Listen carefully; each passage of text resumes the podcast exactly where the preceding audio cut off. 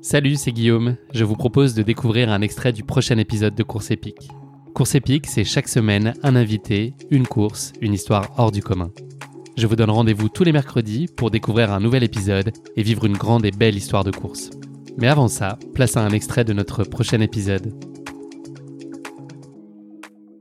C'est comme tout, il faut avoir des objectifs à court, à moyen et à long terme et se donner des étapes déjà pour garder une motivation et avoir une ambition et garder sa régularité parce qu'il y a des moments où c'est compliqué d'aller s'entraîner et que si tu as ta target en ligne de mire, bah, ça va te donner la motivation d'enfiler les baskets s'il fait un peu froid, qu'il pleut ou que tu as passé une mauvaise journée.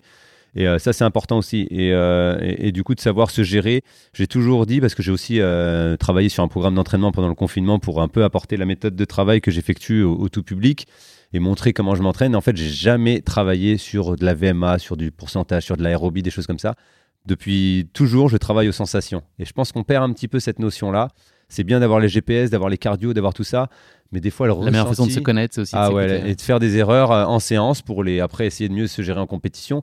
Et je vais vous faire rigoler, mais hier, euh, hier quand je me retrouve tout seul à 7 km de la ligne, je regarde juste mon, mon allure instantanée Là, je vois 2,53, donc j'étais plus vite que le tempo que je m'étais donné, alors qu'il me restait 7 bornes. Mais après, ça m'a explosé derrière. Mais je vois 2,53. Et là, je pense à Kipchoge qui est en course, qui est hyper relâché de ça. Et je lâche un sourire. Et mon coach me dit sur le vélo, mais pourquoi tu rigoles? et tout, alors qu'il me restait 7 kills.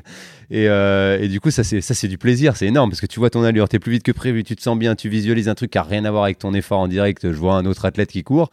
Et, euh, et voilà, finalement, c'est ben, c'est ça l'entraînement en fait. C'est arriver à, se connaître, des fois faire des petites erreurs, aller un petit peu plus vite sur certains moments de séance parce que tu te sens bien, mais te réguler un peu derrière. Et ben c'est toute une préparation en fait. Tu fais des séances où tu vas te trouer, d'autres où tu vas réussir, d'autres où tu vas être en survitesse, mais savoir se connaître pour avoir sa juste, euh, sa juste allure, quel que soit son niveau, que tu cours à, à 6 au kilo ou à 3 au kilo.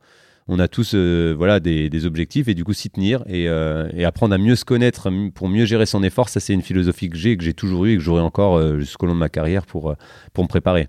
On l'a compris avec euh, le caractère que tu dessines depuis le début de nos échanges, tu es un homme de rebond et donc euh, tu penses très vite à l'avenir. L'avenir, il s'écrit euh, désormais avec un objectif sportif très ambitieux qui est émotionnellement, je pense, sans équivalent, je pense qu'on peut le dire. Est-ce que tu peux nous parler de ce projet et comment il est né? Bah, du coup, ça fait un petit moment, je vous dis, je suis quelqu'un qui on qualifie de staccanoviste des pistes depuis longtemps parce que je suis quelqu'un qui aime, énormément ce que je fais, qui aime, qui aime beaucoup le travail et le travail en plus du travail, l'acharnement, l'assiduité, ça me, ça me fait pas peur. Aujourd'hui, là, je sors d'un stage au Kenya où j'ai fait des 190 km par semaine pour préparer un semi-marathon. Je sais quand il va falloir passer les 220, 230 euh, pour préparer le marathon, je vais les faire, mais sans aucune retenue, sans aucune peur, parce que je vais avoir tout ce qu'il faut aussi autour. Hein. Bien évidemment, je fais pas 230 et après, euh, je travaille à côté. Je suis professionnel, donc j'ai tout un tas de soins, de, machines de récup qui vont m'accompagner à, avoir euh, cette charge kilométrique et cette charge de travail là. Après, euh, pour revenir du coup sur euh, ce projet de long terme, passer sur route, euh, depuis tout petit, on me demande quel est mon temps sur marathon parce que c'est la distance reine de l'athlétisme. Et comme je dis souvent, on connaît tous quelqu'un, ou on a tous fait un marathon, ou on a tous quelqu'un dans notre entourage qui a déjà fait, ou qui va faire, ou qui prépare un marathon. Donc ça parle à tout le monde le marathon. Et depuis tout jeune, j'ai envie de, participer à cette distance mythique. Et c'est là que le projet est compliqué. Je suis un pistard, j'ai fait du 1500, j'ai fait du 3000 mm steep, je suis pas forcément passé sur 5000 et j'annonce que je veux passer sur route. Et là, c'est une grande surprise parce que, parce que du coup, il y a plusieurs collaborations qui s'offrent à moi, et, euh, notamment celle avec euh, Kiprun que j'ai aujourd'hui. Et euh, c'est pas sans émotion que je dis ça parce que j'en parlais encore hier au micro à, l'arrivée de ma course euh, sur le semi de Lille.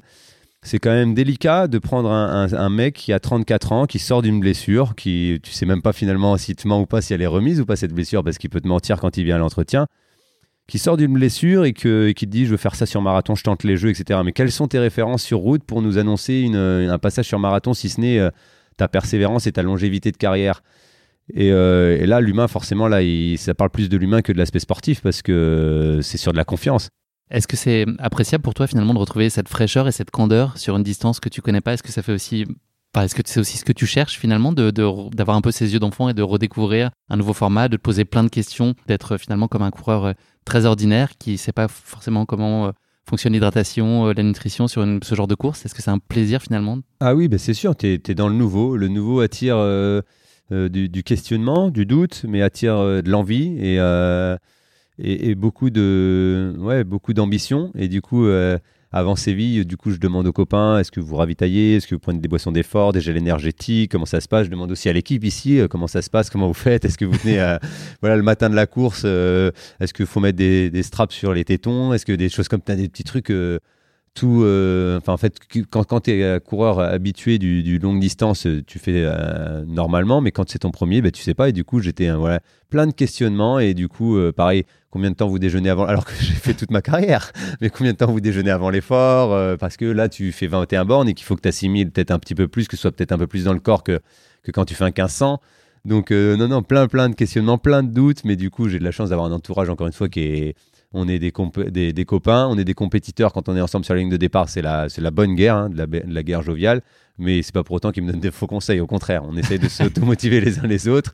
Et voilà, encore, hier, là, je vous dis, j'étais avec Florent Carvalho à Séville, euh, à Lille, et du coup, euh, il me donnait encore, enfin, j'échangeais encore avec lui sur plein de paramètres que je, voilà, j'écoute. Je, je, suis quelqu'un qui a toujours été dans l'apprentissage, dans l'écoute, et en fait, on a toujours fait à notre sauce avec mon coach, mais en prenant en compte ce qui se faisait dans le monde entier, ce qu'on avait pu voir. En fait, on prend, on regarde ce qui se fait, et on essaye d'adapter à ce qui me correspond. Et ça, pour moi, c'est important d'être ouvert comme ça sur l'entraînement, sur l'alimentation, sur l'hygiène de vie, surtout.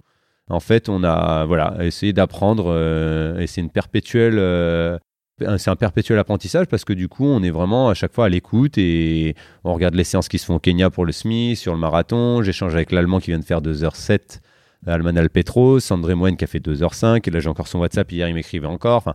Je ne suis pas dans ma science infuse avec Patrick. On n'est pas là euh, à dire euh, il faut faire ça, c'est ça qui marche. Non.